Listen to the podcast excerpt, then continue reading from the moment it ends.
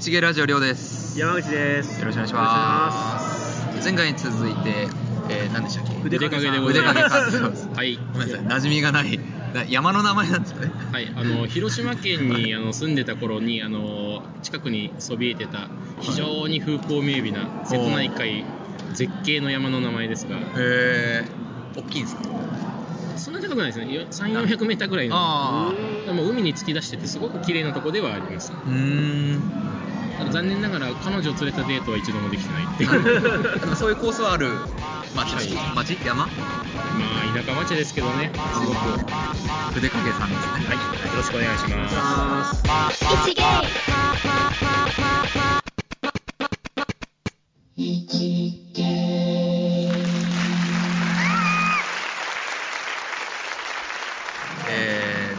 ですが、はい。鉄道が好きと伺いまして。はい、あのいわゆる乗り鉄。であの5歳の頃から愛読書が時刻表だったっていう。いますね。え鉄道オタクって乗り鉄だと何があるんですか？撮り鉄と。うん。乗り鉄撮り鉄それから音鉄って音音。あのモーター音とかをこうひたすら拾う人とあかーいる。うんいるいる。さらにあの葬式鉄っていうのがいて何それそう。列車が廃止になる日にもう全部あー。見に行くってい う。それは僕はやったことないんですけどあの開通の日に行くっていうのは大阪地区で毎年なんか最あのうん。1本ずつ開通してた時があって必ず開通初日に行くっていうのを34年続けたことありますけど、はいはいはい。葬式鉄、はい。あそう呼ぶんですね。きっかけは何ですか？きもう覚えてないんですけど、うんあの物心ついたら電車好きだったっていう。ので、この間亡くなったばあさんの証言によると、はい。もう電車乗せとくと機嫌がいいからって、その地元に昔あったあの私鉄ローカル私鉄をわざわざ何の用事もないのに1往復乗せたとか。あそれは今はもうないんですか？その施設は。えー、と十何年前に廃止になりまして、はあ残念。あー何がいいんですか？その乗乗り心地ですか？い、なんですかね。あの、やっぱり乗ってどこかに行けるっていうこと自体はい。が好きだったのと途中からはなんかあの塗り絵みたいにうん。その乗ってない線路をとにかく乗り潰そうっていうのが高校大学ぐらいの時ずっとやってて、まあ、大学で乗り切れなくて社会人になってからはい。社会人入社23年目の時にようやくあの JR 全部乗ってで私鉄全部乗ろうと思ったらなんかどうしても上野動物園のモノレールだけ残っちゃっていまだに乗ってないんですけど 子供ができたら乗ろうと思ってちょうど子供4歳になったんでそろそろ乗ろうかなっていういじゃないですか？その間に新しい線路できちゃうじゃないですか、はい。できるたんびにこう地方でなんか宮崎空港に1キロ線路ができましたってそのために宮崎行ったりとか結構お金がかかっちゃって結婚してからなかなか行けてない。んそうでしょうね。出張のついでにちょっと足伸ばして、あはい。の新幹線乗ってみたりとか、はいはいはい。あそこの区別はないんですね、はい。新幹線だと嫌とかはないんですね。そ全部これもちょっと細かい話なんですけどあの、えー、と鉄道法軌道法っていう法律で作られた線路は全部乗るんですけども、はいはい。それなんでそこで区切ってるかっていうと、はい。もうとにかく全てってしちゃうとロープウェイを入れちゃうと スキー場のリフトが全部入っちゃってすごいことになるんでそれは辛いなってことであのロープウェイはなしにしてるなるほど。そっかあれあれあれ鉄道なんですか？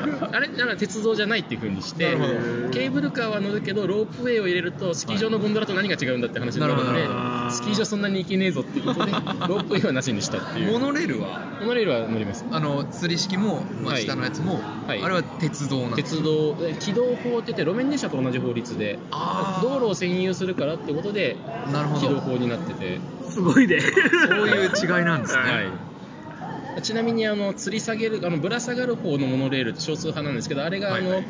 あのうちの会社で作ってましてお。でまたがる方はあのはい。もともと日立製作所で作ってるっていう。ああそうなんですか僕ぶら下がる方はそのはい。千葉とはい。鎌倉、そうですね湘南モノレール。あのあれ以外。2つぐらいですかね。全国的にも。はい。全国的にも多分あの2つぐらいしかないと思いまなんですすかあとほとんどまたがる方ですね。あのそそれ減ってきたんですか？もともともともとそのぶら下がる方がうちの会社なんでシェアが低かったっていうそういう話ですけど。営業力ですか？ですかね。まあなんかまたがる方が安定感があったのか。羽田のモノレールがまたがる方だったんでそれでイメージがあったのかもしれないです、ああなるほど。モノレールっつったらこれみたいな、はい。まあゆりかもめもそうですもんね。ゆりかもめまたあれちょっと別であれは新交通システムって言ってゴムタイヤで、はい。あのコンクリートの路面を走ってく。るのであれはまたあれでこう全国にいろいろ横浜のシーサイドラインとかあとはどこですかね、えーと、広島のアストラムラインとか結構いろいろあれあじゃあ電車の定義ってちゃんと何かあるんですか関東鉄道上層線っていうのは、はい、ガソリンっていうか、い。違うじゃないですか。あれあのちょっとマニアックな話になっちゃうんですけれどあの電車と鉄道ってまた全然あの定義として分けていえて。電車と鉄道が違うんですか？はい、鉄道って広げる言うとその SL から始まってそのさっきあの、うん。山口さん言っていただいた機動車ディーゼルカーと、うん。それから電車、はい。でそれにその路面電車とかモノレールとかケーブルカーとか全部ひっくるめて鉄道。鉄道が広いわけはいですね、で電車っていうのはその中で、あの河川から電気をもらって走るものっていうのが今までの定義だったんですけども、はい。最近技術革新で、はい。蓄電池で走っちゃったりとかハイブリッドになっちゃったりとかしてだんだん境目が微妙になってきてるっていうここ数年の。なるほど。通信なくはい。本体の力でいけちゃう、あの電線があるところはあの電気で走って電線切れたら、あのモーターあのディーゼルカーで走るっていうのがプリウスみたいな電車が出てきちゃったので。マジですか？そんなのあるんですか？どっちなんだこれはみたいなのが。えそれどこにあるんですか？今走ってるのはあの栃木県のあの烏山線っていうところがえ知らない。あとはあの秋田県の男鹿線っていう線路が今それを走ってますあそんなローカルなところにハイブリッドが走ってあるんですか、の半分ぐらい電線の下走って半分ぐらい電線がないところっていうのはちょうどこう充電時間的にいいらしくて。あなるほど。で終点着いたら充電してみたいなそうですね。終点の駅だけなぜか架線が張ってあって充電してるっていう。へえそうかそれが電車。電車。ですねでさっきあの山口さん言ってた関東鉄道っていうのはあのなぜか電線が張ってないんですけどもそれ実はちょっとマニアックになっちゃうんですけど理由があって、はその関東鉄道って上あの茨城県にあるんですけども、はい。あのそこって本来本数多いんで、い。電線張ってもいいはずなんですけどもちょっとやんごとなき事情で電線が張れないと。はいでその理由っていうのは実は筑波山のふもとにうん柿岡っていう、ま、あの場所がありましてそこで地球の磁場を測る地磁気観測所っていうのがあるんですね。はい。でそこから半径30キロ以内はあの電車の中でも直流って言いましてあのはい。乾電池と同じくうん交通項で回る電気のものはそれがあると観測に影響が出ちゃうので30キロ以内はダメですよと。へでえ家庭の電気と同じあの 50Hz とか 60Hz とかうんバーッと向きの変わる交流はいいいいよってなってるんですが、はい。交流ってすごいこう作るのにお金がかかるので関東鉄道はお金がなくてディーゼルカーで断念しているなるほど。で常磐線とかその辺の線路は交流にしてるので、んあの交流と直流両方共通で走れる高い電車をあの用意してはい。走ってますよと。へえあの常磐線乗られてる方は分かると思うんですけども、はい。あの上野駅とかで乗ろうとすると緑色の取出行きと、はい。青い土浦水戸行きっていう2種類の電車が走っててなんでわわざわざ分けるんだろうっていうのは実はそこに理由があって、はい。取出行きは直流専用の安い車両で、は土浦水戸行きの青い電車はあの両方走れる高い車両。全部高い車両にするとお金もったいないんではいどうせ取出から先そんな人乗らないだろうということで本数も減るので、は2種類の車両を用意してて。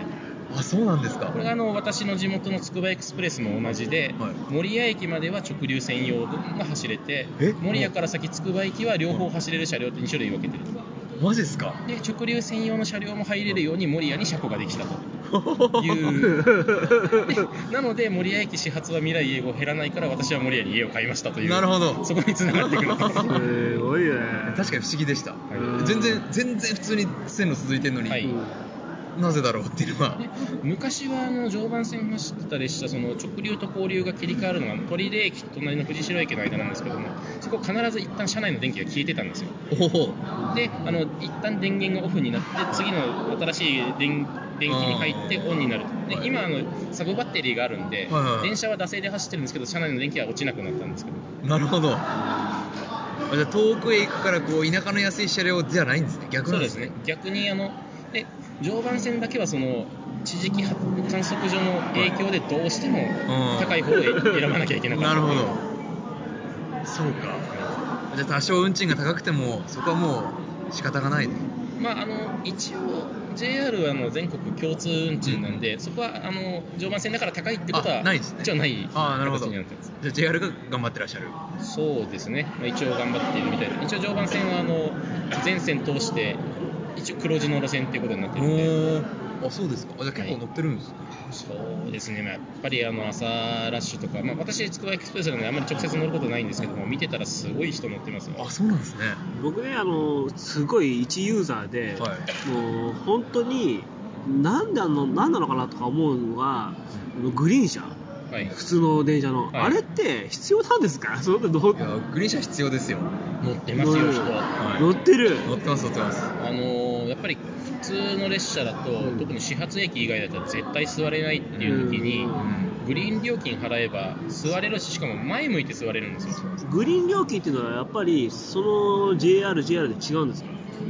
えーとそうですね、もともと全国鉄時代は全国共通だったんですけど、うん。JR 東日本が新しい制度を取り入れて、うん。あの駅で買うときと車内で買うときでうん。値段を200円差つけたりとか、土日と平日で差をつけたりとかっていうのをはい JR がど東日本が独自にやったんで、うん。東日本だけ違うのと、あと東京しかグリーン車ついた普通列車ってあんま走って。他他の地域はもうほぼ壊滅的になって、うん。最近の報道であの西日本の新快速がグリーン車じゃないんですけどもあの特別車両を1両作るっていうのはつい先週報道でありましたけど、へーそうなんですね。それまではもう全然なくて東京独自の文化みたいな感じでそれだけまあ東京が混んでるんだろうと思います。そうでしょうね。確かに東京の、えーなんだ横須賀線とかはい。ついてますしね、あだって西武線なんてあの何でしたっけ？なんとかライナーって、あねなんか作っちゃったぐらいですからね、あのそこはあのなんとかライナーっていうのはグリーン車ともう一つあの2本立ての戦略で、はい。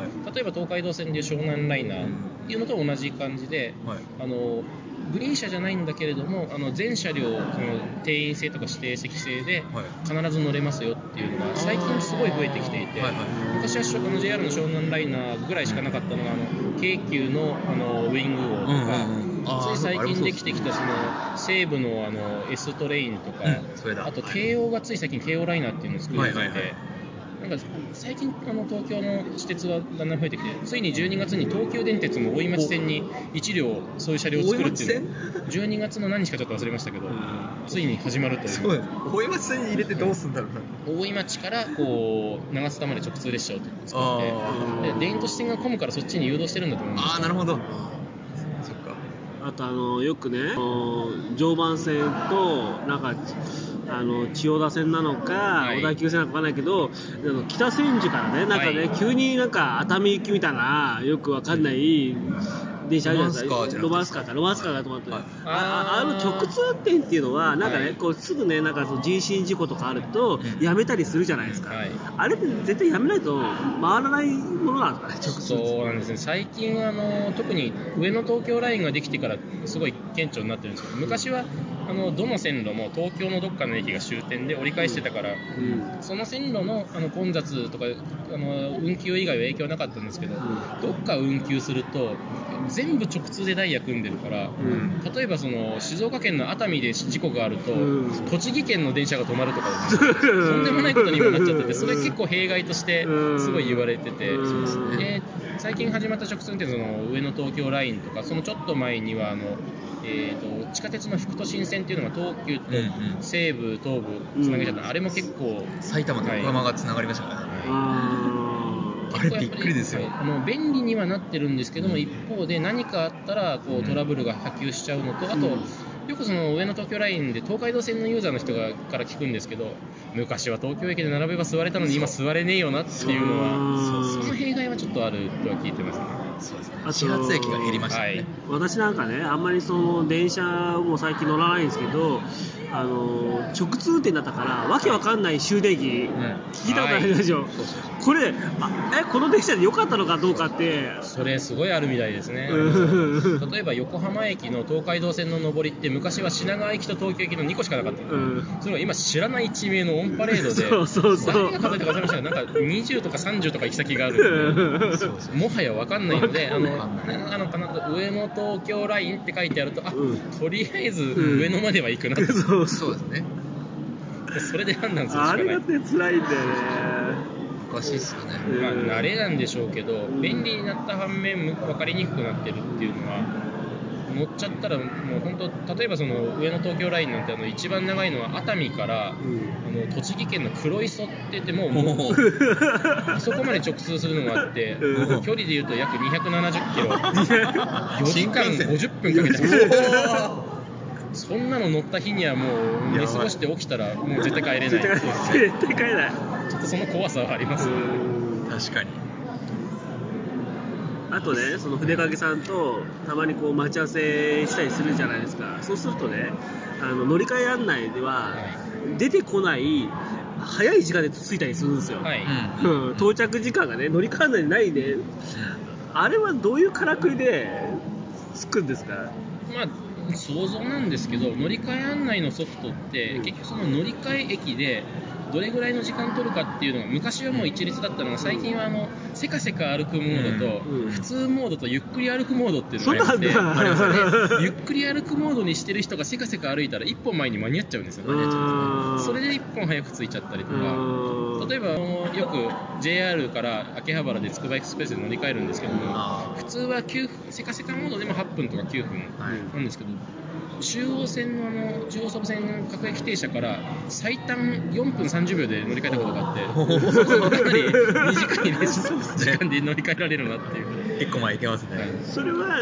乗り換え案内を見なくても、時刻表がある程度分かっていると、これいけるなみたいな、そういう感覚があるいや、いけるな、まあ、確かにその、つくばエクスプレス簡単なんで、0分から10分おきに走ってるから、ちょうど0分とか10分に快速とか区間快速があるので、うん。それに間に合うように、ちょっと急いごうみたいなぐらいで、その時刻表がすごくこうねやっぱ見見る人とか頭入ってる人ってやっぱり電車が遅れるとかそういうのってやっぱちょっとイラッとしたりするんですか？いや、それは人によると思いますけど、うん。その遅れるっていうのは乗ってる電車がどんどん走られると遅れますけど、ん。東京だとその遅れてたとしても、例えばその8時10分に私着きました、うん。10分遅れてますって言われたら8時の電車が来るわけですよ、そこに。そうそうそう。だからもう乗ってったら結局変わらないんで、今朝もそうだったんですけど、うん。結局あの会社に着く時間一緒だから、あんまり気にしないかなと。確かに。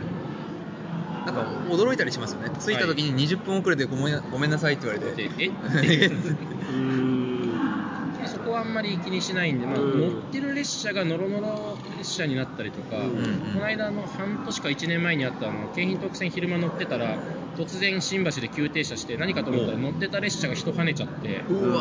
であの私、一番後ろに乗ってたんですけど、前の1両だけ新橋駅のホームかかったんで、一番前に移動してくださいって言われて、ずーっと10両歩いて、ー。新橋で降ろされて、そこから別の電車乗ってくださいって言われて、ってなると、もう、ね、1時間ぐらいロスになっちゃうんうん。で、それはさすがに困りますけど、勝手に遅れてる分には、まあ、そんなに、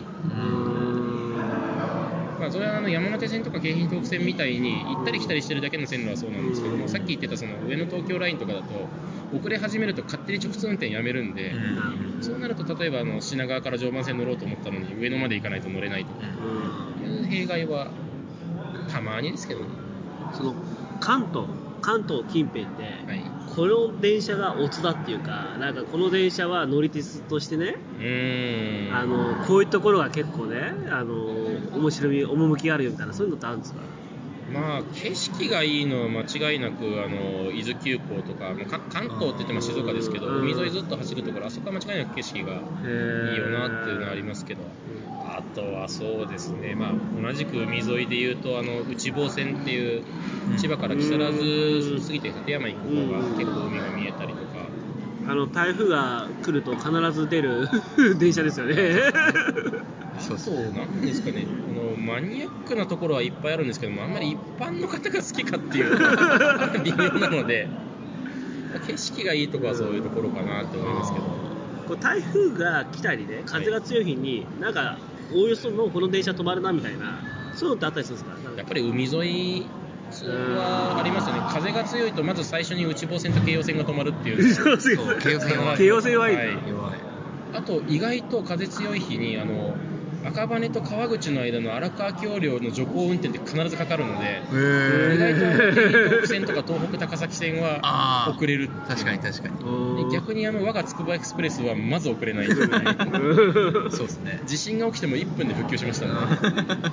もうなんていうかその今あのホームにドアがついてるやつあるじゃないですか、はい。あれでもう人身事故ってほぼほぼなくなるとかあるんですか？そ相当減ると思いますね。うん。わざわざあれを乗り越えないと飛び込めなくなるんで、うん。あれがあるないではかなり違うと思います。事故は減りますよねはい。